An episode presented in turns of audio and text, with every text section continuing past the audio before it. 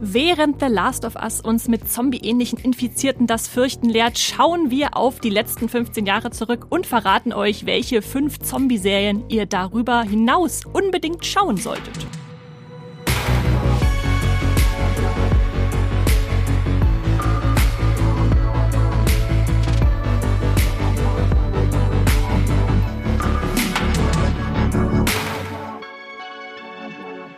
Hallo und herzlich willkommen im Streamgestöber. Hier bei Moviepilot checken wir für euch die äh, Streaming-Landschaft aus, um herauszufinden für euch, äh, was sich lohnt, was sich auch nicht lohnt. Und jetzt hat uns natürlich gerade The Last of Us als großer Serienblockbuster fest im Griff. Woche für Woche kommen da neue Folgen und wir ja, äh, schlagen uns gewissermaßen mit den Figuren durch die Postapokalypse. Und da haben wir uns gedacht, wenn wir schon so lange warten müssen und ihr vielleicht auch denkt, was schaue ich denn zwischendurch, bevor die nächste Folge kommt oder was schaue ich denn danach, wenn die Serie vorbei ist, da blicken wir jetzt einfach mal auf andere Zombie-Serien, obwohl wir natürlich wissen, dass die äh, ja Infizierten in, in The Last of Us streng genommen keine Zombies sind, aber äh, da sind irgendwie seltsame Monster, die dich beißen. Also ich würde sagen, das, das lässt sich schon so werten als Zombie. Und äh, deshalb ja, wollen wir uns ein paar Zombie-Serien rauspicken, die sich wirklich auch noch zu schauen lohnen. Und deshalb bin ich nicht allein hier, sondern habe mir verschiedenste Gäste eingeladen. Heute nicht nur einen, nicht nur zwei, sondern drei Gäste werdet ihr hier zu hören bekommen. Und äh, ja, da zapfe ich gewissermaßen in bester Zombie-Manier auch noch deren Gehirnschmalz an und äh, dann werden wir hoffentlich einen tollen Empfehlungspodcast hier zusammen bekommen für euch, ähm, damit ihr wisst, was auch noch so in dem Genre auf eurer Watchlist gehört. Und da macht der Anfang, wie könnte es anders sein, unser Serienvielgucker Max. Hallo Max Wieseler. Das müsste ich eigentlich so. Brains. Bitte, bitte. Brains. Hast du schon mal Hirn gegessen, Max? Äh, nicht, dass ich wüsste. Auch kein, auch kein Tierhirn? Ich glaube nicht. Ich kann mich zumindest erinnern, dass früher bei meinen Großeltern, so bevor der Rinderwahn und alles kam, da gab es ab und zu so Bregen. Mm. So rückblickend ist das ziemlich eklig, aber äh, ja, da, da gab es ab und zu so Rinderhirn zu essen. Das ist Vielleicht lange nur her. als Kind, so als Süßigkeit, diese oh. Schaum, Schaum, Zuckerschaumhirne oder so. Gut, äh, lassen wir diese kulinarischen äh, Diskussionen lieber hinter uns und äh, ja, schauen nach vorn. Aber bevor wir richtig starten, Max, willst du noch eine kleine Neuigkeit bekannt geben?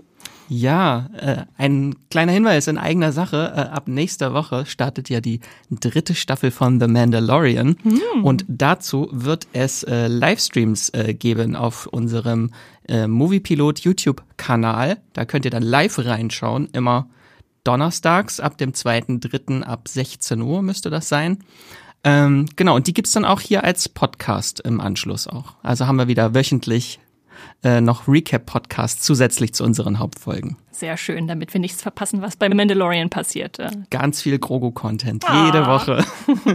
du sitzt mir auch gegenüber wie in diesem Clip letztens, wo er auf diesem Bürostuhl saß und darüber rumgespielt hat. Ja. Oh, ich freue mich auch schon sehr auf die Rückkehr. Gut, äh, dann wisst ihr Bescheid. Dann gibt's also noch einen Zusatzpodcast immer jeweils pro Woche. Und bevor wir jetzt in unser Thema starten, gibt's noch ein paar Worte zu unserem Sponsor. Unser Podcast Streamgestöber wird gesponsert von Magenta TV, dem TV- und Streaming-Angebot der Telekom. Hier gibt es Fernsehen und Streaming gebündelt auf einer Plattform. Für zu Hause und unterwegs, egal bei welchem Internetanbieter. Mit Magenta TV könnt ihr nicht nur Fernsehen und habt einen praktischen Hub für Streamingdienste wie Netflix, Amazon Prime Video, Disney Plus oder RTL Plus. Als Bonus gibt's nämlich noch die Magenta TV Megathek kostenlos obendrauf.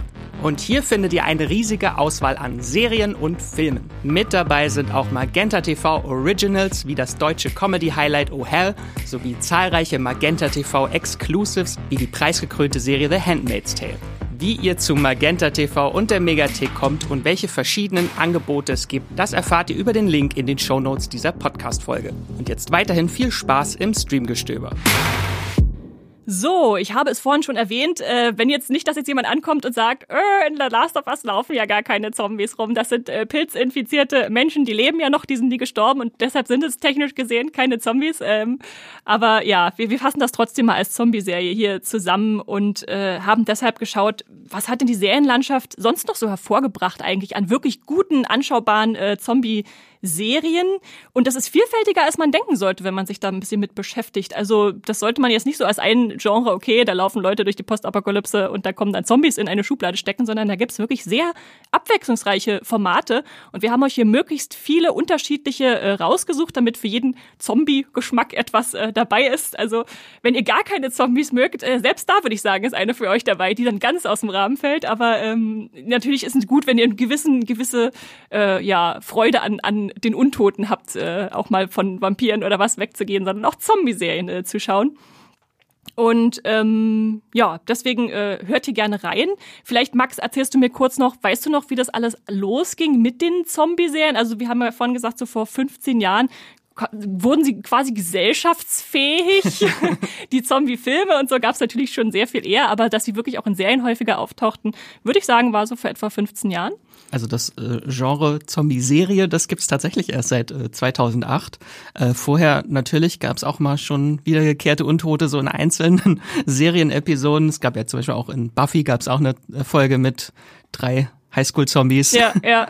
ähm, aber so wirklich das wirklich sich im Kern die Serie um Zombies oder Zombie-Apokalypsen äh, sich dreht, da war tatsächlich äh, Dead Set die erste 2008, mhm. die Charlie Brooker Horrorsatire über Big Brother. Das war so eine Fake äh, Big Brother äh, Mockumentary. Was passiert, wenn die Leute im Big Brother Haus während der Zombie-Apokalypse in diesem Haus eingesperrt sind und gar nicht merken erst, äh, dass draußen schon die Welt untergegangen ist. Okay. Auf jeden Fall sehr, sehr witzig, die Serie. Gibt's nur leider gerade nirgends zu streamen, deshalb sonst haben wir euch, wir sonst hätten wir sie natürlich mit reingenommen, aber vielleicht behaltet ihr sie einfach mal auf dem Schirm und sie kommt später nochmal dazu. Genau. Ansonsten gilt natürlich wie immer, wir werden nicht spoilern. Also wir wollen euch die Serien schmackhaft machen, dass ihr selbst mal reinschaut und dann vielleicht Gefallen daran findet.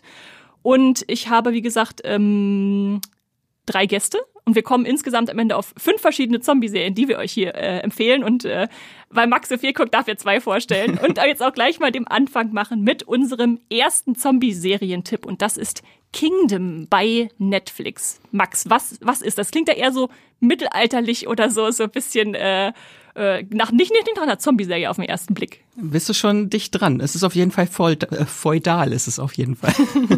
es ist mir auch interessant in der Vorbereitung äh, aufgefallen. Ich habe viele Zombie-Serien geguckt, mhm. aber nicht viele gute. Oh. Also es gibt auch viel, viel Trash, deswegen, äh, den wir heute nicht dabei haben, mhm, mhm, äh, damit es nicht auch zu viele Serien werden.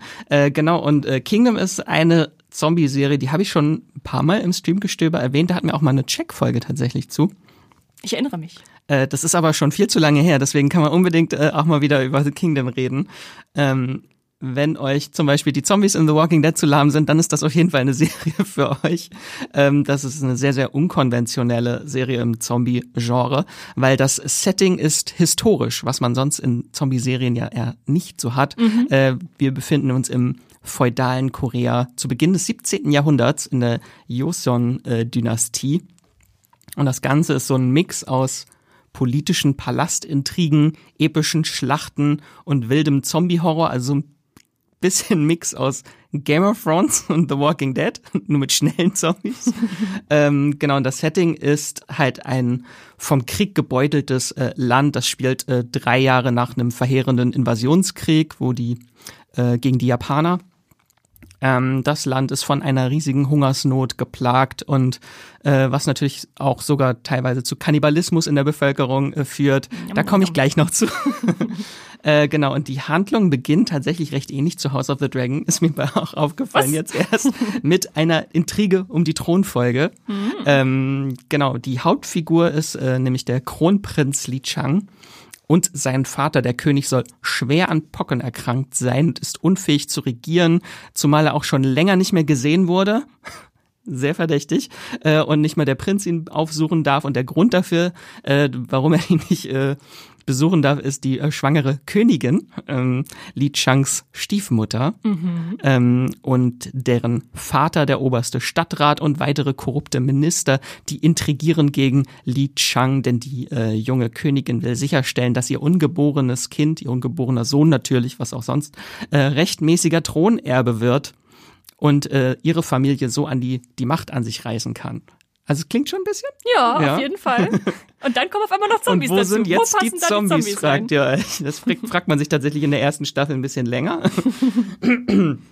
Äh, genau, und Li Chang, der will jetzt herausfinden, was wirklich mit seinem Vater passiert ist. Und das Ganze hängt mit einer mysteriösen Krankheit zusammen, die sich schon andernorts äh, im Reich in einem Dorf äh, ausgebreitet hat oder dieses befallen hat. Äh, dort wurde nämlich der Leichnam eines Mannes von verhungernden äh, Dorfbewohnern gegessen, weil die nichts anderes hatten, haben die sich daraus äh, Gulasch, einen Eintopf gemacht und den im ganzen äh, Ort, im ganzen Dorf verteilt. Verteilt, weil sie so nett waren. Hier und dann sind sie gestorben. Oh. Und dann sind sie gestorben alle. Äh, aber sie sind bleiben nicht tot, denn äh, ihre Kadaver werden durch diese mysteriöse Seuche wiedererweckt.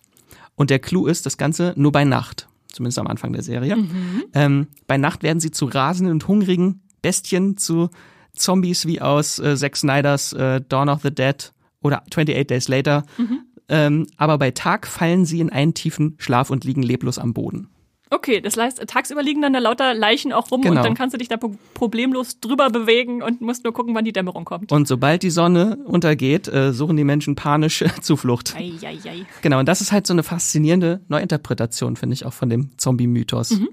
Dass du schon so einen Tag- und Nachtwechsel hast. Ja so ein bisschen äh, hier äh, Pitch, Pitch Black äh, äh, mit die, der Vin Diesel Sci-Fi-Film, wo man auch nur mhm. aufpassen muss, wo die Sonne kommt, nur halt umgekehrt, dass du am Tag sicher bist. Oder 30 Days of Night, da waren es ja Vampire. Ah, ja, stimmt, okay. Ja, ist eine super spannende Prämisse, auf jeden Fall. Das, das macht's irgendwie fällt mir sonst nichts ein, was an Zombies das schon gemacht hat. Und das ist natürlich spannend, wenn man einfach so einen, so einen bestehenden Mythos oder so eine Legende wie die Zombies nimmt und den dann einen neue, neuen Dreh aufsetzt, was man nicht schon hundertmal gesehen hat. Ah ja, spannend. Und das ist tatsächlich auch so ein kleiner Verweis, äh, so ein bisschen geht es auch in die The Last of Us Richtung. Mhm. Da ist es ja ein Pilz. Hier ist es eine Pflanze, die hinter diesem Zombie äh, Virus steckt. Okay. Ähm, die Auferstehungspflanze heißt mhm. sie so mhm. schön. Äh, aber natürlich dieses innovative neue Zombie-Konzept finde ich unglaublich spannend bei der Serie, dass Zombies von Witterungsverhältnissen abhängig sind. Mhm. Das äh, ist auf jeden Fall äh, sehr schön. Und was die Serie, finde ich, find ich, auch sehr gut macht, was wir auch selten in Serien haben, dass Zombies wieder so eine richtige Metapher sind, so wie früher bei klassischen George A. Romero Horrorfilmen, wo die noch für was standen, die Zombies.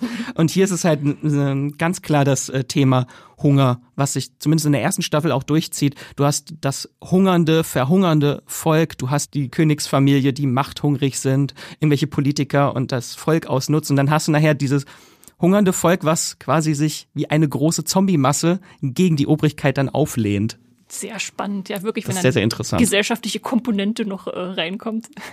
Ja, ja, und die erste Staffel, die hat schon so einen lahmen Einstieg, sollte man auch vorweg sagen. Also ja, da ist schon sehr viel Polit-Intrigen, Ränkespiele. Ähm, und das dauert ein bisschen.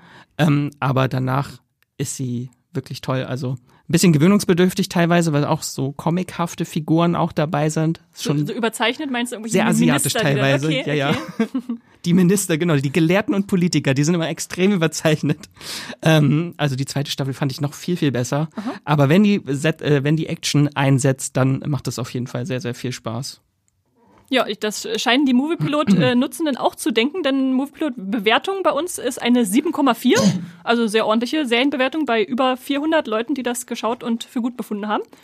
Ähm, du meintest, es sind zwei Serien, äh, zwei Staffeln insgesamt. Äh, kommt da noch eine weitere Staffel oder ist die Serie jetzt schon abgeschlossen? Ja, das ist die große Frage.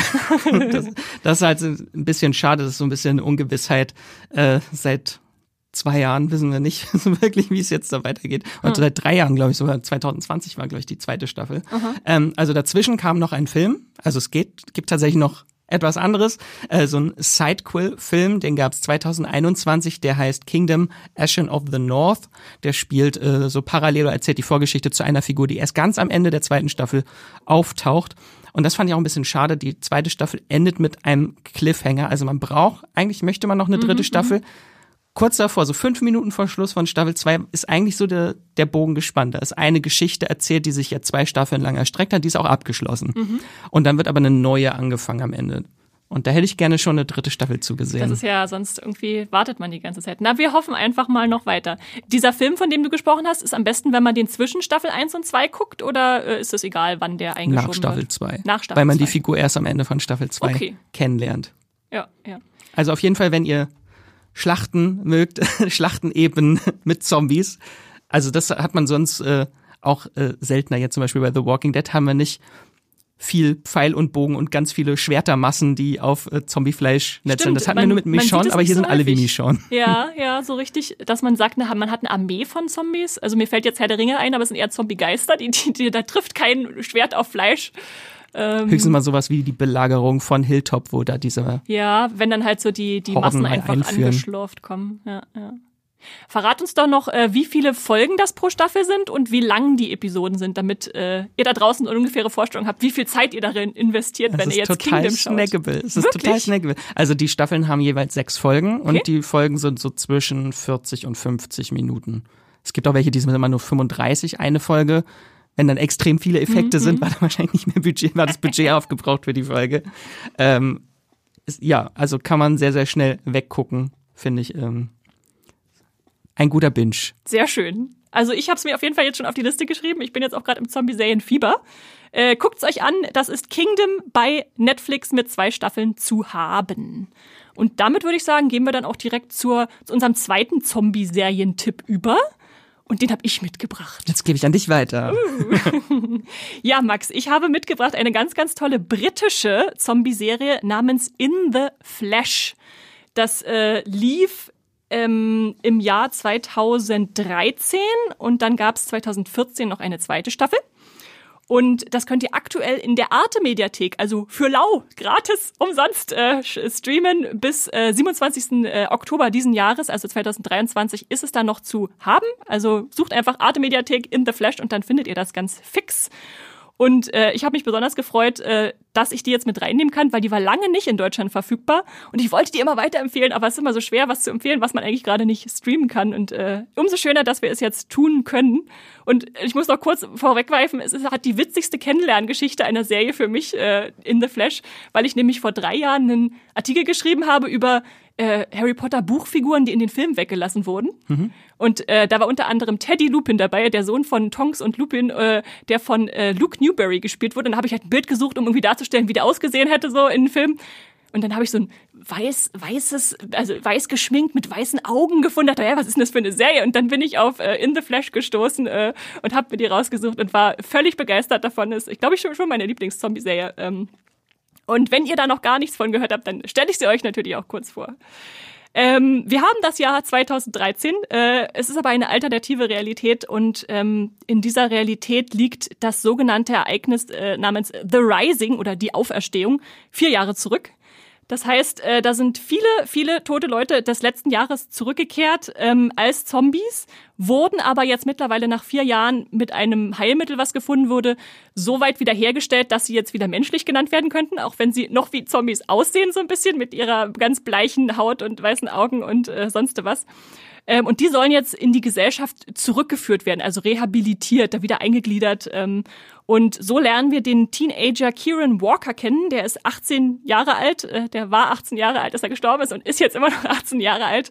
Und der wird von seinen Eltern am Beginn dieser Serie aus so einem Behandlungszentrum abgeholt. So eine große Anstalt, wo halt die erstmal geprüft wurden, ob sie wieder sozusagen nicht mehr zombifiziert sind und dann äh, entlassen werden können. Und ähm, damit beginnt dann die Serie ihren Einstieg in ihre wirklich sehr spannende Prämisse, nämlich was passiert jetzt mit dieser Angst, die sich natürlich in vier Jahren, aufgestaut hat? Sind die äh, wirklich wieder integrationsfähig? Können die rückfällig werden? Was ist eigentlich mit den ganzen Vorurteilen, die natürlich in der Gesellschaft herrschen?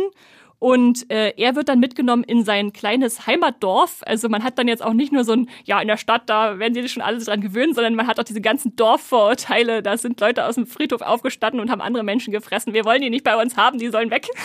Oha. Äh, genau, und die müssen jetzt halt alle lernen, mit dieser Situation irgendwie umzugehen.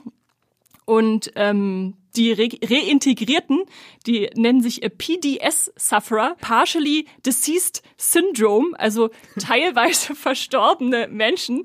Äh, die sollen auch so genannt werden, das ist also die offizielle Bezeichnung, aber wie in jeder gut ausgeformten Welt gibt es natürlich viel mehr Beleidigungen, die ihnen an den Kopf geworfen werden. Also die meisten nennen sie einfach nur Rotter, also die, die Rottenden, die Verrottenden. Ähm, und damit müssen sie dann halt auch äh, umgehen. Und die haben gewisse Regeln, die ihnen auferlegt werden. Also die müssen sich zum Beispiel einmal am Tag so ein Medikament in die Wirbelsäule spritzen lassen, damit sie nicht rückfällig werden. Und sie müssen äh, sich schminken. Also sie müssen so ein Make-up auflegen, damit sie aussehen wie Menschen. Und das hat sehr skurrile Szenen, die dann entstehen, dadurch, dass man halt diesen weißen, man weiß ja eigentlich, der Schauspieler ist weiß geschminkt und der legt jetzt, sich jetzt aber so ein, so ein hautfarbenes Make-up drauf und setzt sich Kontaktlinsen ein, damit er menschlich aussieht, bevor er dann seinen Eltern auch gegenübertritt. Und das ist alles super interessant, wie halt dieses, dieses gesellschaftliche Phänomen da aufgezogen wird. Und dann, ja, nehmen, gehen wir halt mit ihm aufs Land und lernen dann da verschiedenste Anwohner kennen, die sehr unterschiedlich mit der Situation umgehen. Also seine Schwester zum Beispiel, die war während der Zombie-Epidemie, als die Leute noch nicht geheilt werden konnten, äh, konnten Teil der äh, HVF, Human Volunteer Force. Das war so eine Bürgerwehr, die sich einfach selbst zusammengeschlossen hat und gesagt hat, wir bringen jetzt alle um hier, die Zombies. Nur ist es aber so, dass wir in einer Situation leben, wo die geheilt werden können. Das heißt also, was passiert jetzt eigentlich rückblickend sind die jetzt Mörder, weil die sozusagen Leute, die geheilt werden können, äh, umgebracht haben? Oder war das dann Notwehr? Oder ist es jetzt zu rechtfertigen, dass da viele gestorben sind? Und äh, ja, das macht einfach super viel Spaß, in dieses, ich nenne es mal Zombie-Sozialdrama äh, einzutauchen und äh, ja, zu sehen, wo das hinführt und ist natürlich, weil es eine britische Serie ist, auch wunderbar dieses, die haben dieses Understated so ein bisschen drauf, also dieses, äh, dass man jetzt nicht diese Hochglanz-US-Serien hat, sondern dass es einfach so wirkt, als wäre da jemand mit der Kamera ins Dorf gegangen und hätte draufgehalten und gefilmt und das äh, passt einfach auch zu diesem Konzept, was die Serie verfolgt, dass man halt ins normale Volk geht und guckt, wie, wie die damit umgehen. Und natürlich gibt's auch ein paar Zombie-Szenen in der Serie. Ähm, wir haben am Anfang eine Supermarktszene, damit man einfach mal diese, diese dieses Problem dargestellt bekommt, dass die Leute nicht umsonst Angst haben, sondern dass da halt wirklich viele äh, Leute gestorben sind. Ähm, aber dann, ja, geht die Serie mit so ganz simplen Mitteln wie halt so weißen ausgefransten Kontaktlinsen daran, um die, um die Zombies darzustellen. Oder man hat so ein paar Flashback-Szenen, wie zum Beispiel, wie er in seinem Sarg aufwacht und dann äh, aufsteht während der Auferstehung und äh, das ist schon alles sehr, sehr eindrücklich. Ähm, dann gibt's so Untergruppierungen wie, natürlich gibt's auf jeder Seite Extremisten. Dann gibt's die Leute, Menschen, die sich heimlich zusammenschließen und trotzdem noch Zombies jagen. Dann gibt's äh, aber auf der anderen Seite auch Zombies, die sagen, wir wollen nicht reintegriert werden und dann irgendwelche blauen Pillen schlucken, um wieder äh, tollwütig zu werden. Rabbit nennen sie das, wenn sie wieder rückfällig werden. Und äh, ja, das, äh, das kann ich wirklich nur allen wärmstens ans Herz legen, sich das äh, anzugucken. Das sind insgesamt ähm, drei Folgen in Staffel 1 nur, also die hat man ganz schnell weggeguckt und sechs äh, Folgen in Staffel 2. Und was so erstaunlich ist auch an der Serie, ist, dass die so ein Erzählschema hat. Also gerade Folge 1 zum Beispiel. Man sagt, man hat drei Folgen, da kann ja nicht viel passieren, aber es passiert so viel in Staffel 1, einfach wie die Serie aufgezogen ist, dass man so nach und nach aufgedeckt bekommt, okay, was war eigentlich dieses Ereignis, was passiert ist? Wieso ist eigentlich der äh, Haupt, die Hauptfigur Kieran Walker gestorben? Also wieso musste die auferstehen, wenn er doch erst 18 ist? Ähm, was, was steckt da noch alles dahinter mit der Familiengeschichte? Was muss da überwunden werden? Äh, reden die miteinander oder nicht? Oder können sie sich irgendwie akzeptieren? Äh, das ist, äh, klingt irgendwie bedrückend, hat aber auch sehr viele äh, leichte Momente und humoristische und ist einfach, ja, so mit trockenen Scherzen kann man dann irgendwie über den Tod, diese ganze äh, Thematik gut hinwegkommen. Äh, ja, kann ich, kann ich wirklich sehr empfehlen. Max, hast du das schon da gehört von? Äh, gehört ja, aber ich habe es tatsächlich nie gesehen. Oh. Jetzt die Frage, ist das jetzt eher so eine spannende Serie oder ist das schon eher so ein Psychodrama, das darauf guckt, wie, wie reagiert jetzt der Zombie, wenn er darauf zurückblicken muss, dass er Menschen gefressen hat vielleicht oder so. Ja, eher, eher so in die Richtung, okay. aber ich würde es nicht reines Psychodrama nennen, sondern eher so Drama mit, mit Anlagen zur Tragikomödie.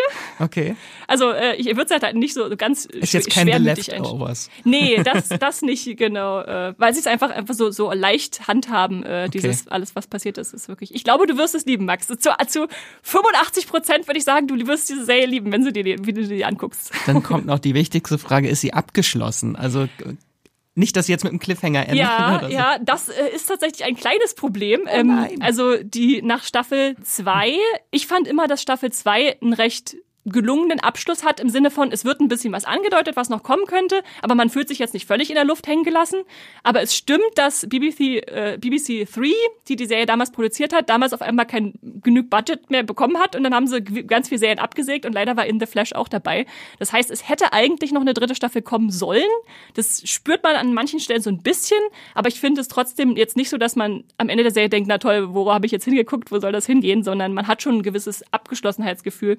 Und was ich jetzt letztens noch recherchiert hatte, der, der Serienmacher, der wirbt gerade auf Twitter und mit so einem äh, Crowdfunding dafür, dass vielleicht doch genug Leute sich dafür interessieren, dass das nochmal zurückholen kann, jetzt nach äh, zehn Jahren. Also es ist noch nicht, äh, noch nicht aller Tage Abend. Äh. Insofern äh, habe ich da auch noch Hoffnung. Es besteht noch Hoffnung. Wo kann man die denn streamen? Äh, in der Arte-Mediathek, äh, mhm. wie schon gesagt. Äh, müsst ihr einfach googeln.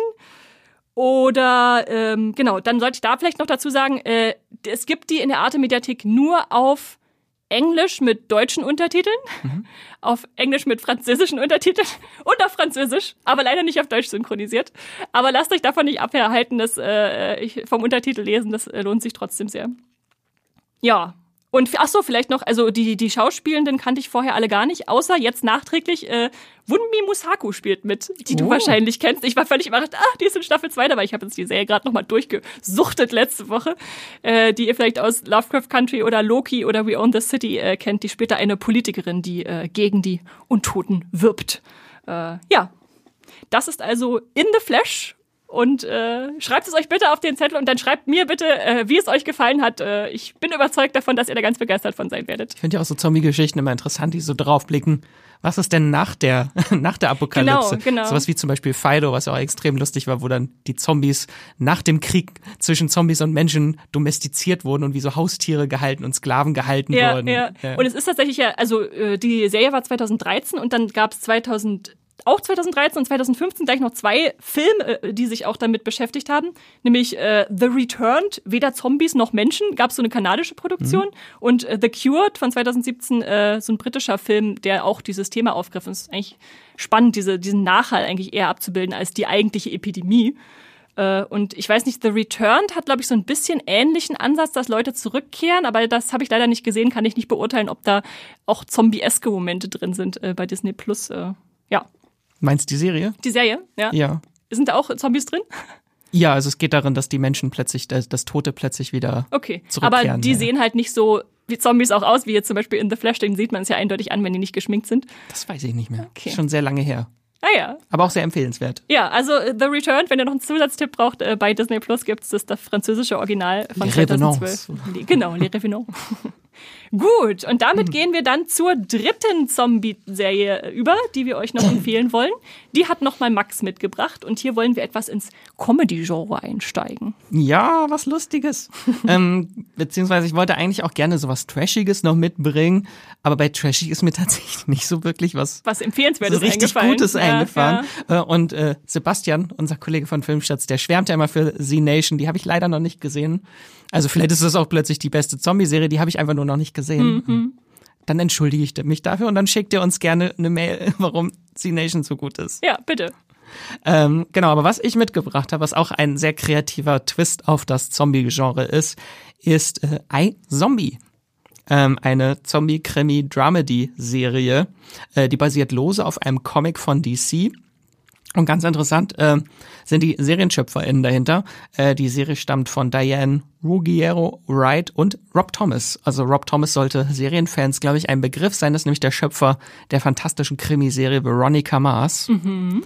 Und äh, da findet sich auch einiges so ein bisschen im Stil wieder in dieser Serie. Und ist, äh, jetzt habe ich es gemerkt, erst durch diesen Podcast, das ärgert mich richtig. Ich habe die Serie nie zu Ende geguckt. Was? Max, was ist da los? ist mir jetzt erst aufgefallen. Zwei Staffeln habe ich gar nicht gesehen. Upsi. Ich stelle sie euch trotzdem vor, weil sie zumindest auch in dem, was ich gesehen habe, sehr, sehr sehenswert ist.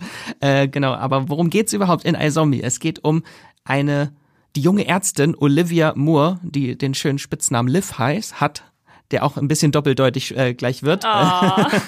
äh, die stammt aus Seattle und die wird äh, zu einer Bootsparty eingeladen, die eskaliert. Dort äh, kommt es nämlich zu einem Zombie-Ausbruch dank einer neuartigen Partydroge und sie wird gekratzt und verwandelt sich selbst in einen Zombie.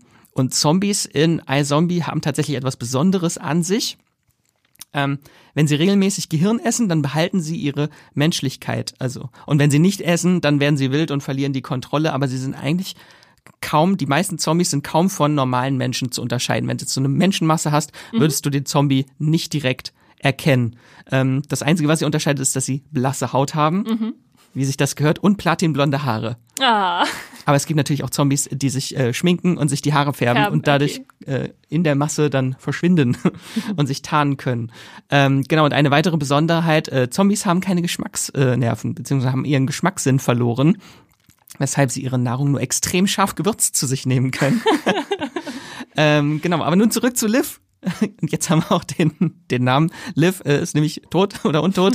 ähm, äh, genau, sie ist ein Zombie und ihr Leben hat sich halt radikal verändert, nachdem sie gebissen wurde. Sie kündigt ihren Job, sie löst die Verlobung zu ihrem Partner Major und beginnt eine Anstellung in der Gerichtsmedizin der äh, King County Morgue. Äh, Als Leichenbeschauerin. Ich wollte sagen, wo könnte sie sonst auch leichter an Gehirne rankommen, wenn nicht dort? Äh, genau. Und aus diesen Gehirnen, die sie dort in der äh, Gerichtsmedizin immer kriegt, äh, kreiert sie auch himmlisch leckere köstlich aussehende Hirnmahlzeiten. Werden die dann auch schön inszeniert in der Serie, so als oh, Menü ja. aufbereitet? Okay. Ja, so als schönes Sandwich, wo sie dann aber erstmal noch richtig Chili-Soße mhm. drauf macht. Das sieht immer sehr, sehr lecker aus. äh, genau, und ihr Chef, äh, Dr. Ravi äh, Chakrabarti, der findet ihr Geheimnis auch gleich schon in der ersten Folge raus äh, und ist dann so quasi ihr Sidekick, der sie unterstützt. Ähm, und selber auch ein Heilmittel finden will. Und nun ist aber der Clou der Serie, äh, wenn Liv das Gehirn eines Menschen ist, dann erlebt sie Erinnerungen des Verstorbenen in Form von Flashbacks und sie verfügt temporär über besondere Fähigkeiten der Toten oder nimmt sogar deren Persönlichkeit an. Mhm. Ähm, und eben diese Gabe nutzt sie, um etwas Gutes zu tun, und zwar Mordfälle zu lösen. die der Leichen, äh, die sie auf dem Tisch hat. Ähm, genau. Äh, damit hilft sie halt mit ihrer Expertise dem äh, Seattle PD in, insbesondere dem Mordermittler Clive Babino der natürlich nicht wissen darf, dass sie ein Zombie ist. Ach so, das wissen die nicht, okay. Das, das muss dann immer kreativ irgendwie umgangen sein, warum sie, sie ist glaube ich ein Medium, sagt sie auch manchmal. Mhm, mhm. äh, ja, genau. Da habe ich auch gleich dran gedacht, an die Serie Medium, als du beschrieben hast, was sie macht, dann Fällen hinterher spionieren als äh, Wir kennen viele solcher Serien, aber ja, wir hatten es ja. noch nicht, dass ein Zombie das zum ist wahr, das ist wahr. Mordhelfer, Mordermittlungshelfer wird. Äh, genau, und natürlich gibt's auch noch so eine übergeordnete äh, Handlung, die sich durch die Serie durchzieht. Es gibt noch andere Zombies in Seattle ähm, und was das gesellschaftlich nachher äh, macht in Seattle. Aber da will ich jetzt gar nicht drauf eingehen. Ähm, ich habe noch gar nicht zum Cast gesagt, ist nämlich die Hauptrolle spielt äh, Rose McIver. Ähm, die kennt man unter anderem jetzt auch aus der fantastischen Comedy-Serie Ghosts, da spielt sie die Hauptrolle. Ähm, genau, und unter anderem spielen noch mit Rahul Kohli. Seine oh. erste richtig große Rolle. Da kam es dann wahrscheinlich zu äh, Spuk in äh, Blei Männer war's. Äh, und Midnight Mass, ja, genau. Ja. Fantastisch. Äh, genau, Robert Buckley spielt noch mit, den kannte ich damals, als ich die Serie gesehen habe, aus One Tree Hill. Mhm. Die, die, die Jugendserie aus meiner Jugend. äh, und äh, Ella Michalka spielt auch mit, äh, die eine Hälfte von diesem sehr bekannten Pop-Duo, Ella und AJ, mhm. beiden äh, Schwestern. Ähm, genau. Aber was die Serie jetzt so besonders macht im Zombie-Genre, es ist jetzt vordergründig keine Horrorserie, mhm. sondern schon eher Dramedy, also es gibt sehr, sehr lustige Szenen. Allein, dass äh, Liv jede Folge irgendwie eine andere Persönlichkeit hat und manchmal irgendwie das Hirn von einem Vigilanten ist und dann selber zur Superheldin wird zum Beispiel oder das Hirn einer Dominatrix ist und dann selber sehr äh, dominant wird. Ähm, da gibt's halt sehr, sehr viele witzige Einfälle. Und ich glaube, wir hatten vorher noch nie eine äh, Crime-Fall der Woche-Serie mit Zombie-Ermittler. Wahrscheinlich nicht, fällt mir auch nichts ein. Huh. Das Hirn der Woche ist es hier dann eher. Mhm, mhm. Das klingt auf jeden Fall abwechslungsreich, dass wenn man dann dadurch immer viel äh, Action reinbringt, was so passieren kann. Und was vielleicht dann auch zu In the Flash deiner Serie passt, dass halt das, was die Serie anders macht, dass der Zombie nicht als Monster inszeniert wird, schon, sondern als Sympathieträger, mhm, dass mhm. du quasi mit denen mitfühlen kannst. Ja, weil es ja die Außenseiter sind, die sich dann irgendwie angefeindet sehen in der Gesellschaft, obwohl sie ja nichts dafür können, was sie sind. Ja. Genau. Ja, hat eine Moviepilot-Bewertung von 7,3, also sehr ordentlich. Auch über 800 Leute haben gesagt, äh, schaut euch das an. Achso, bei In the Flash hatte ich es gar nicht dazu gesagt. Die haben ja 8,0, aber nur, nur 81 Bewertungen. Oh. Also viel zu wenige bisher. Ähm, sag uns noch, äh, iZombie, wie viele Folgen sind das? Wie viele Staffeln? Ja, das sind insgesamt fünf Staffeln. Äh, vier Staffeln davon haben jeweils 13 Folgen und eine Staffel hat 19 Folgen. Also insgesamt habt ihr 71 Folgen mhm. von iZombie vor euch. Das Ganze ist auch abgeschlossen. Äh, gibt ein Serienfinale, äh, die lief von 2015 bis 2019. Mhm. Pünktlich vor der Pandemie hat die, ist die Serie geendet. Ähm, Ja, aber könnt ihr euch, äh, ist auch recht snackable. Ich habe jetzt auch vor dem Podcast nochmal so ein paar Folgen nochmal mhm. so nebenbei laufen lassen. Das ist schon so ein bisschen wohlig auch. Ja, ja. Es klingt von der, von einem Format her nach einer Comedy-Serie von so 30 Minuten Länge pro Episode? Nee, sind 40, 41 Minuten. 41 Minuten. Sehr, sehr präzise. Eine klassische äh, CW-Network-Serie. Okay, okay. In the Flash hat übrigens eine, eine Folgenlänge von 53,5 Minuten. Sehr genau getimt. Sehr jede, genau. jede Folge so lang. Okay, das ist spannend. Also iZombie, wenn ihr eure Zombies eher lustig mögt, äh, schaut euch das bei Netflix an. Und damit, lieber Max, schmeiße ich dich jetzt hier raus, es sei denn, du wirst noch was loswerden und äh, würde mir meinen nächsten Gast dazu holen. Nein, ich freue mich schon auf die nächsten Zombie-Tipps. Gut, und damit begrüße ich als meinen nächsten Gast Hendrik an meiner Seite, beziehungsweise nicht an meiner Seite, sondern digital mit mir verbunden. Hendrik ist ein bisschen angeschlagen und hat sich deswegen aus seinem Grab quasi hervorgezogen in bester Zombie-Manier. Nein, so schlimm ist es nicht. Äh, noch bin Hendrik. ich nicht untot. Äh, noch bin ich nicht untot. Noch bist du nicht äh, untot, sehr sehr gut. Nee, nee, mir geht's, mir geht's gut. Und Hendrik hat uns nochmal ein neues Zombie-Genre, Untergenre will ich es nennen, mitgebracht. Äh, eine Serie, die wir euch vorstellen wollen, die bei Netflix läuft und sie nennt sich All of Us Are Dead. Hendrik, was ist das für eine Serie und wer ist da tot? Ja, ich überlege gerade, in welches Untergenre man das einordnen könnte. Ich würde sagen, es ist Teenie, Highschool, Soap, Soap-Zombie-Apokalypse? Ich, nenne, so? ich nenne sie Teenie-Zombies. also da, sind, da laufen natürlich nicht nur Teenie-Zombies rum, sondern ähm, es, es spielt vor allem, das ist das Wichtigste, ähm, an einer südkoreanischen High School. Ähm, das ist das Besondere an der Serie. Ähm, das heißt, die Hauptfiguren sind auch Schülerinnen und Schülerinnen und Schüler ähm, und ein paar Lehrer, äh, aber nicht die ganze Serie über, sondern also das ist das allerwichtigste Merkmal an All of Us Are Dead ist nicht nur der, der, sehr lange Titel, sondern auch die Länge der Serie an sich, weil die geht irgendwie zwölf Folgen äh, und insgesamt irgendwie auch zwölf Stunden oder so. Ähm, und sie hat dann sehr viel Zeit, um äh, ja größere Themenbereiche aufzumachen und äh, auch eben die Schule irgendwann hinter sich zu lassen und äh, weitere Orte außerhalb davon zu erforschen. Das ist äh, recht interessant. Mhm. Und also was ist die Prämisse der Serie? Starten wir tatsächlich mit der Zombie-Epidemie, die ausbricht? Äh, wie, kommen wir da rein in diese Serie? Hm, naja, es ist, es kommt schon relativ plötzlich. Also wir sind, wir sind erstmal ganz normal in der Schule. Wir folgen dem, dem Alltag der, der Schülerinnen und Schüler.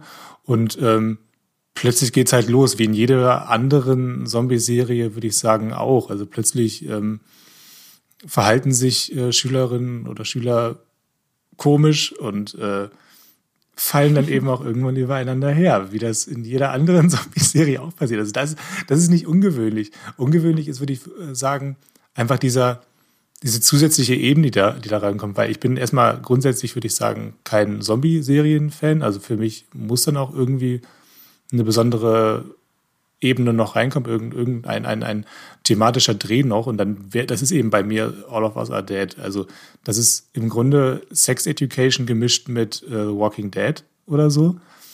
Ähm, und hier hast du halt so ein bisschen Teenie-Drama gemischt mit den ganz normalen Themen einer Zombie-Apokalypse.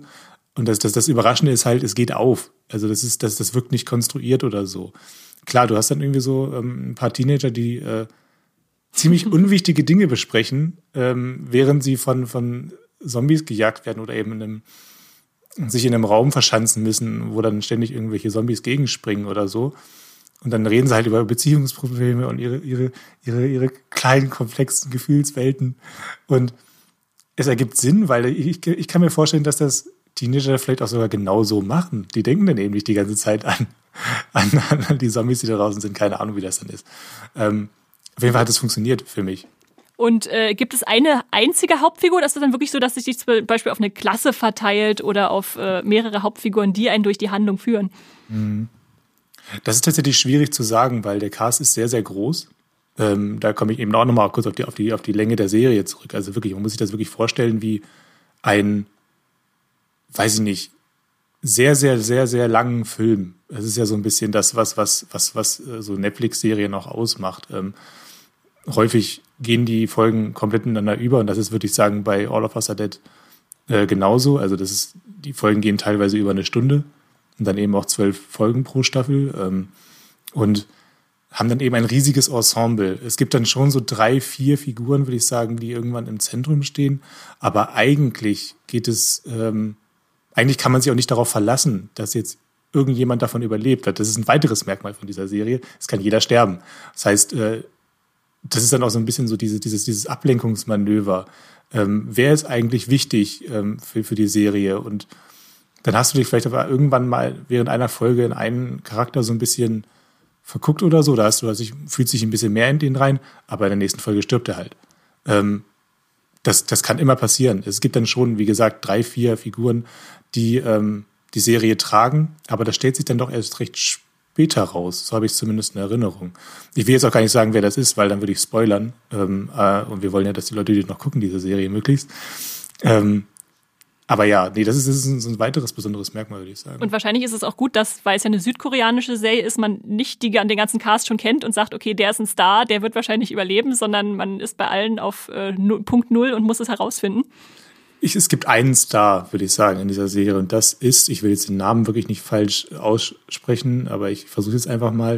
Äh, das ist Lee Yu-Mi ähm, äh, ist dabei. Und die hat vorher auch schon in äh, Squid Game mitgespielt. Ah ja. Ähm, äh, der, da hat sie ähm, eine der Frauen, oh jetzt will ich nicht, auch hier nicht spoilern natürlich. Äh, ja, gut. Reicht mir als Serieneinordnung, sie war in Squid Game. Genau, Squid genau. Also man kennt die. Ich weiß gar nicht, ob sie welche der beiden Serien sie vorher gedreht hat. Ähm, keine Ahnung. Ähm, die Rolle ist relativ klein. Ich glaube, wenn sie, wenn sie die nach Squid Game gedreht hätte, die Serie, dann wäre die größer gewesen. Aber das ist so der größte Star, würde ich sagen. Mhm. Und spielt es dann die ganze Zeit in der Schule oder bewegen Sie dich da auch von weg von diesem Schulsetting? Ist, ist, die Schule ist das Zentrum. Es geht definitiv die ganze Zeit über um diese Schule, mhm. aber man ähm, findet halt irgendwann heraus, wie es zu dieser Zombie-Apokalypse gekommen ist. Und da ähm, kommt man sogar in die Regierungsgebäude irgendwann rein. Also das ah. ist dann, ah. also, also, und das ist, das ist auch so eine Sache. Es, es, ergibt dann trotzdem irgendwie Sinn. Man könnte irgendwie denken, dann, dann die Serie franzt irgendwie aus. Aber ähm, die, diese, diese Verbindung zu, zu, äh, zu den Regierungsaktivitäten, die zahlen dann immer wieder auch auf die Entwicklung, auf diese Mikroebene in der Schule wieder ein. Okay, spannend. Äh, dass man dann auch in der ganzen Staffel anscheinend abdecken kann, vom Ausbruch bis zum Aufdecken, wo es herkommt. Das ist natürlich super. Ja. Ist das auf diese eine Staffel beschränkt? Also ist die Serie abgeschlossen nach einer Staffel oder kommt da noch was? Es ist verlängert, offiziell ah, ja. tatsächlich. Okay. Äh, die war auch mega erfolgreich. Ich weiß gar nicht, wie, wie, wie geheim dieser Tipp ist, den ich jetzt hier gerade mache, weil äh, die war ziemlich lange auch auf, was da, auch, äh, auf der Eins äh, in Deutschland und auch weltweit relativ erfolgreich.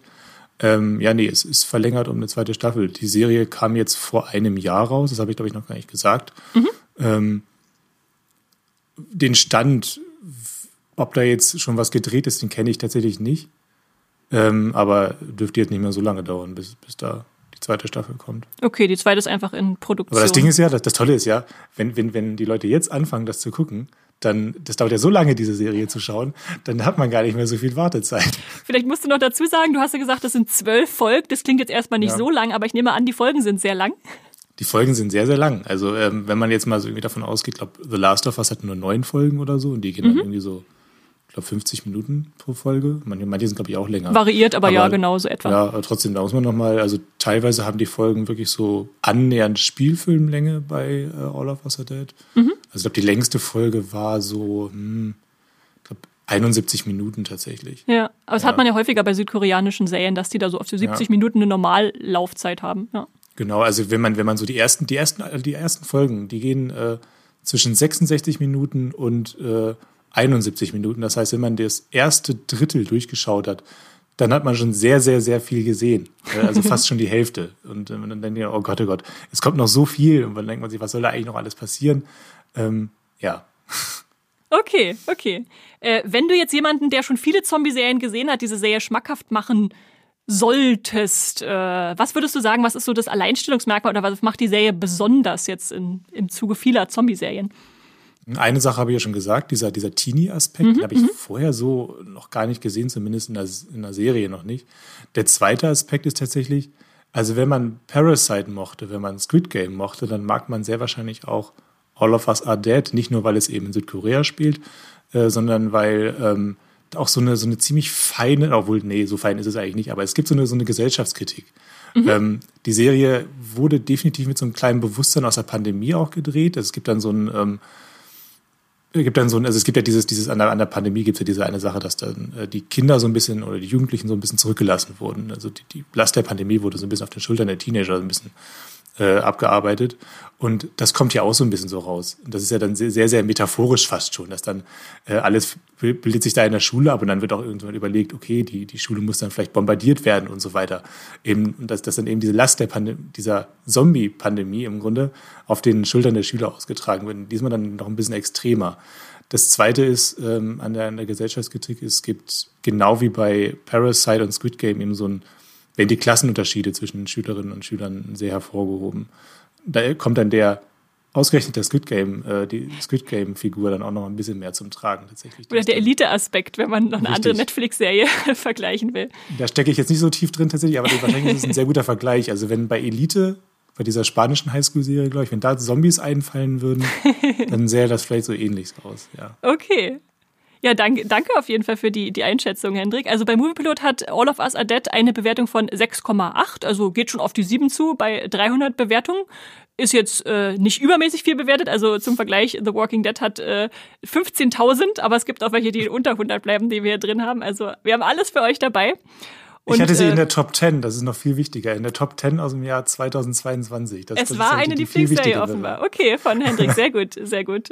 Also schaut da auf jeden Fall unbedingt mal rein und äh, damit sage ich danke Hendrik für deine Zeit Gerne. und für deine Empfehlung. Und damit begrüße ich meinen letzten Gast heute und ich freue mich ganz besonders, dass Andrea sich hierher bequemt hat, um mit mir über eine Serie zu reden, die natürlich im keinem beste Zombie-Serien-Podcast fehlen darf und deshalb haben wir uns The Walking Dead für den Schluss aufgehoben. Hallo Andrea. Andrea. Hallo, last but not least. Ähm, ja, es sind ja nur ungefähr 50 Meter von meinem Arbeitsplatz da drüben hier ins Podcaststudio. Insofern äh, gern geschehen.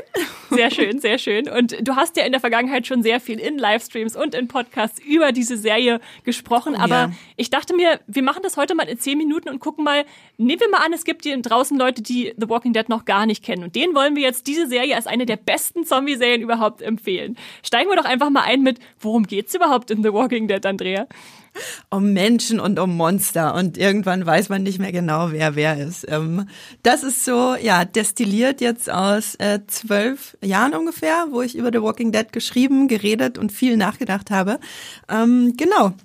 Aber was ist die Handlung? Es geht um Rick Grimes, gespielt von Andrew Lincoln, den, als die Serie startete, alle nur aus tatsächlich Liebe kannten, mhm. als der Typ, der da ein bisschen creepy äh, vor der Schildern Tür steht.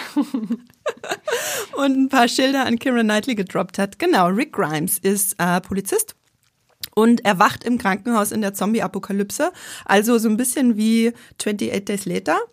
Ähm, genau, und dann macht er sich auf die Suche nach den äh, Leuten in seinem Leben, ähm, muss herausfinden, was passiert ist, muss Zombies erschießen und dann geht halt ähm, in der ersten Staffel in nur sechs Folgen eine sehr epische Zombie-Survival-Saga los, die sich dann ja über viele ähm, Staffeln erstreckt und über viele Jahre.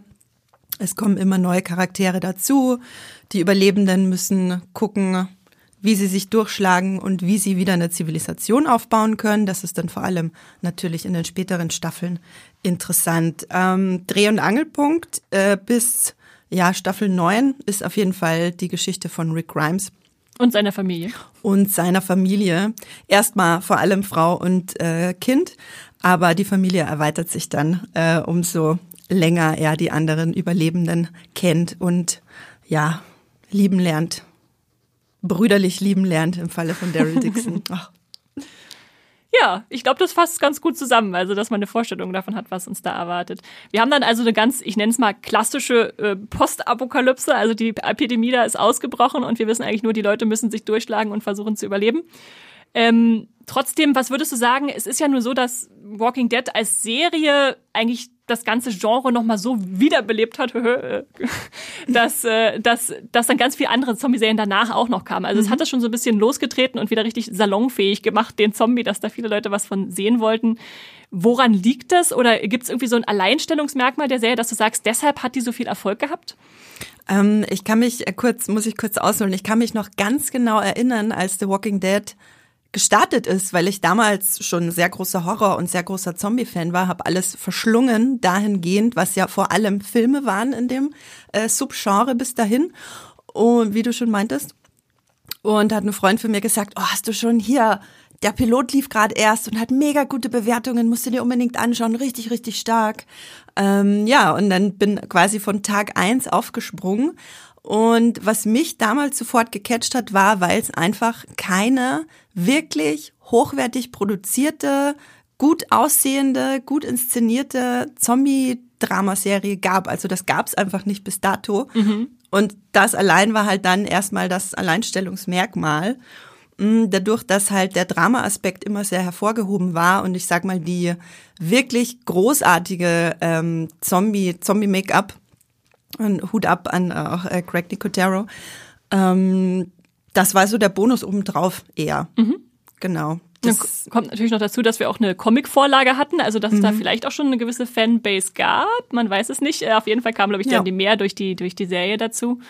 Und was mir auch immer sehr eindrücklich war, dass diese Serie ihr Thema wirklich so ernst genommen hat. Also es gibt ja auch viel so Zombie-Unterhaltung, die dann eher so in die Trash-Richtung geht, weil hö, hö, da schlurfen irgendwelche Stimmt. Untoten rum. Äh, ist halt eher so, guckt man dem bei und nimmt man nicht ernst. Aber The Walking Dead hat sich halt wirklich ernst genommen und das ganze Thema dann auch so aufgerollt, dass man da spannungsmäßig so dran blieb, äh, dass man das schon als Qualitätsserie auf jeden Fall sehen musste. Ja, ich glaube, das ist auch ein wichtiger Punkt, den du da ansprichst. Da habe ich noch gar nicht so viel drüber nachgedacht, äh, wie, wie ernst sich die Serie selber nimmt.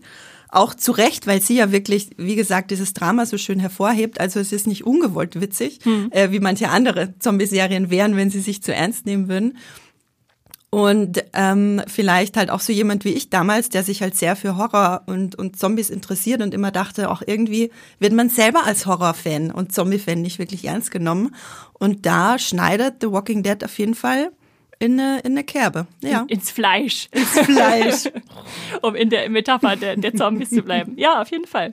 Also eine sehr we wegbereitende Serie. Hattest du eine Lieblingsfigur über die elf Staffeln, die es gab, hinweg? Rick Grimes, definitiv. Also da wird ähm, auch nach seinem äh, Ausstieg in Staffel 9 da, es geht einfach nichts über Rick Grimes. Ich finde, Andrew Lincoln hat diese wirklich doch stark nuancierte Figur einfach in allen Emotionen so perfekt ausgefüllt. Es geht ja wirklich von ähm, ja, von dem liebenden Familienvater über den eifersüchtigen Ehemann bis hin zu dem äh, postapokalyptischen Sheriff, der irgendwann auch völlig die Nerven wegschmeißt und auch selber dann eben, wie ich vorhin schon meinte, zu einem Monster wird und man nicht mehr so genau unterscheiden kann. Es gibt da auch eine Folge, die meine Lieblingsfolge ist, die heißt, glaube ich, auch Monster, mhm.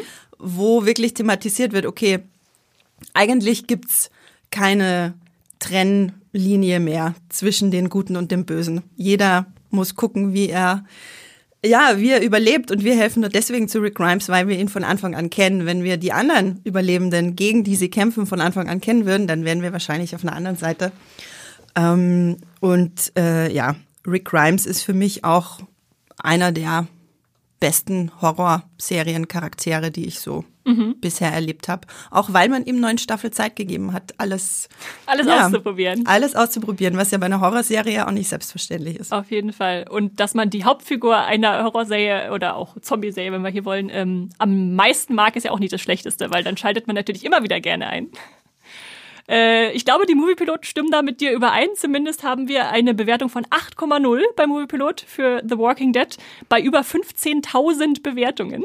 Wow. Also haben viele gesehen und äh, viele gemacht. Ähm, das ist natürlich immer die Frage. Viele sind natürlich auch so äh, am Ende der Serie dann doch ausgestiegen. Zumindest als wir in der Redaktion rumgefragt haben, mhm. gab es viele, die meinten, ja, ich habe so bis Staffel 4 oder bis Staffel 8 geguckt oder so. Aber äh, es lohnt sich auch bis zum Ende, wie man zum Beispiel bei einem deiner Texte nachlesen kann, der jetzt kurz letzten Herbst, glaube ich, kam, äh, zum großen Finale. Äh. Und vielleicht magst du noch kurz einen Hinweis geben. Es ist ja nun Walking Dead zu Ende, aber nicht das Walking Dead Franchise. Was, was bedeutet das? Was kommt da noch auf uns zu oder was gibt es schon? Viele, viele Spin-offs. Du musst mir wahrscheinlich ein bisschen helfen, ob ich jetzt alle von den, äh, nee, ich glaube fünf Spin-offs insgesamt. Also wir kennen natürlich vier The Walking Dead, das läuft ja jetzt auch schon wieder. Mhm, Wie viele? Mhm. Sieben Jahre? Oder oh, das ist auch schon wieder, ja, auf jeden Fall viele ungefähr, Staffeln. Grob geschätzt äh, sieben Jahre. ihr könnt ja nachgucken, ähm, wenn ihr es genau wissen wollt. Dann kommt jetzt, äh, kam jetzt gerade ein ähm, bisschen verspätet Tales of the Walking Dead mhm. nach Deutschland. Ähm, sag mal, wo kann man das Bei streamen? Magenta TV. Magenta TV. Ähm, A World Beyond hatten wir zwei Staffeln. Es gibt World Beyond, wobei das jetzt nichts ist, was man unbedingt weiterempfehlen müsste. Da gibt es ein paar spannende Post-Credit-Scenes, aber da könnt ihr euch ja einfach Artikel beim Moviepilot dazu durchlesen. Ähm, und dann liegen jetzt noch ein paar Sachen vor uns, nämlich einmal das Daryl Dixon äh, in Paris Spin-off, das wirklich so grandios abgefahren klingt. Da mit könnt Kampfnonnen. ihr mit Kampfnonnen. da kann euch Esther sicher einen Artikel von mir äh, verlinken in den Show Notes. Lege ich euch in die Show Notes. Den ich dazu geschrieben habe. Mm, und dann gibt's noch einen Maggie Negan-Spinner, von dem ich persönlich nicht so viel halte, weil die Prämisse einfach so ein bisschen dasselbe ist, wie was wir in Staffel 11 schon gesehen haben. Dass äh, Maggies Sohn wird mal wieder entführt und Negan muss mal wieder helfen, obwohl keiner Negan mag. Und ja, es kann schon ganz nett werden. Äh, spielt in New York. Deswegen heißt es auch Dead City, glaube ich. Mhm. Oder so. Ja, genau. Ja. Also dann zwei Fan-Favorites, die da quasi nochmal ausgekoppelt werden genau. und da jetzt Genau. ihre eigene Serie bekommen. Genau. Das ist also The Walking Dead für euch in a nutshell, heruntergebrochen aufs, aufs Mindeste. Ihr könnt The Walking Dead streamen bei Disney Plus vollständig und bei Amazon und Netflix. Äh, da fehlen allerdings noch die letzten acht Folgen von Staffel 11. Aber das, ansonsten also hat quasi jeder Streamingdienst Walking Dead im Programm, wenn ihr das jetzt mal anfangen wollt. Das sind elf Staffeln mit sehr, sehr vielen Folgen. Ja, The Walking Dead, die größte Horrorserie der 2010er Jahre. Vermutlich die größte Horrorserie seit, ja, Ja. vielleicht immer. Ja, mal gucken. Also auf jeden Fall einen großen Popkultur-Einschlag hat sie hinterlassen und wird es wahrscheinlich auch noch hinterlassen mit den vielen Spin-offs. Und äh, ja, danke für die Vorstellung, Andrea. Ja, gerne. Darf ich einen Satz noch bitte, sagen? bitte. Und zwar gerade in Bezug auf The Last of Us, äh, weswegen wir ja über den, äh, auf diese Podcast-Idee gekommen sind. Ähm, ich finde, man sieht in The Last of Us sehr gut, dass, ja, Last of Us ist super, aber trotzdem ist alles, was wir in The Last of Us sehen, habe ich so auch schon mal so oder abgewandelt bei The Walking Dead gesehen. Ich meinte letztens in der Redaktionssitzung, The Walking Dead ist das Simpsons der Zombie-Apokalypse. Sie, es lief lange, es war gut, sie haben alles gemacht. Alle, die jetzt danach kommen, müssen sich schon gewaltig was einfallen lassen. Um nochmal das was Neues hervorzubringen. Ja. Hm, Genau. So, jetzt aber, das war's. Das, das war ein gutes Schlusswort, äh, genau. Also jetzt habt ihr fünf verschiedene Tipps von Zombie-Serien, die ihr neben äh, The Last of Us sonst noch gucken könnt. Ich glaube, das ist eine ganz gute Auswahl und für jeden Geschmack was dabei. Vom Zombie-Sozialdrama bis zum äh, Zombie-mittelalterlichen Schlachtfest und so weiter und so fort. Zombie-Comedy. Ähm, ich bedanke mich an dieser Stelle natürlich einfach bei euch, dass ihr bis hierher zugehört habt und uns so fleißig folgt, uns Feedback schickt. Äh, macht das gerne weiter. Zum Beispiel schreibt uns, welche von diesen fünf Serien ihr kennt oder welche ihr jetzt unbedingt gucken wollt, nachdem wir die euch empfohlen haben. Äh, macht das an äh, streamgestöber.moviepilot.de gerne mit weiterem Feedback oder folgt uns auf Twitter und Instagram bei streamgestoeber oder bei Moviepilot. Und wenn ihr uns unterstützen wollt, abonniert ihr unseren Podcast natürlich auch sehr gerne bei allen möglichen Podcast-Apps und bewertet uns äh, schön hoch. Und äh, Andrea, wo kann man dich lesen? Äh, bei Muipilot unter ja, meinem Klarnamen Andrea Wöger oder Nickname Science Fiction bin ich da zu finden. Und bei Twitter und Instagram findet ihr mich auch unter Andrea Wöger bzw. Andrea Woeger. Genau. Mich findet ihr ebenfalls bei Instagram und Twitter als äh, Straw-Star oder als Esther Stroh bei Moviepilot. Max findet ihr als Wieselmax äh, bei Instagram, Twitter und äh, Moviepilot und Hendrik Busch als Hokkaido- Hokkaido-Kürbis auf diesen Kanälen ebenfalls. Ansonsten ja, wenn ihr noch weitere Podcast-Folgen hören wollt, dann hört doch mal in die Februar-Vorschau rein, was sonst gerade noch so läuft, was ihr euch vielleicht anhören wollt. Und natürlich hört die zwei inzwischen schon The Last of Us Podcast, die wir schon aufgenommen haben. Einmal weit vor der Serie, einmal als sie gestartet ist. Vielleicht kriegt ihr noch irgendwann einen dritten, wenn sie durch ist. Stimmt. Und äh, ansonsten, wenn ihr ganz weit zurückgeht, dann findet ihr auch noch ein paar Horrorfilmtipps, äh, wenn ihr euch nicht ganz in eine Serie stürzen wollt, sondern vielleicht eher was Kurzes äh, empfohlen haben wollt. Da haben wir auch was in petto. Das war's von uns. Äh, danke fürs Zuhören und streamt was Schönes.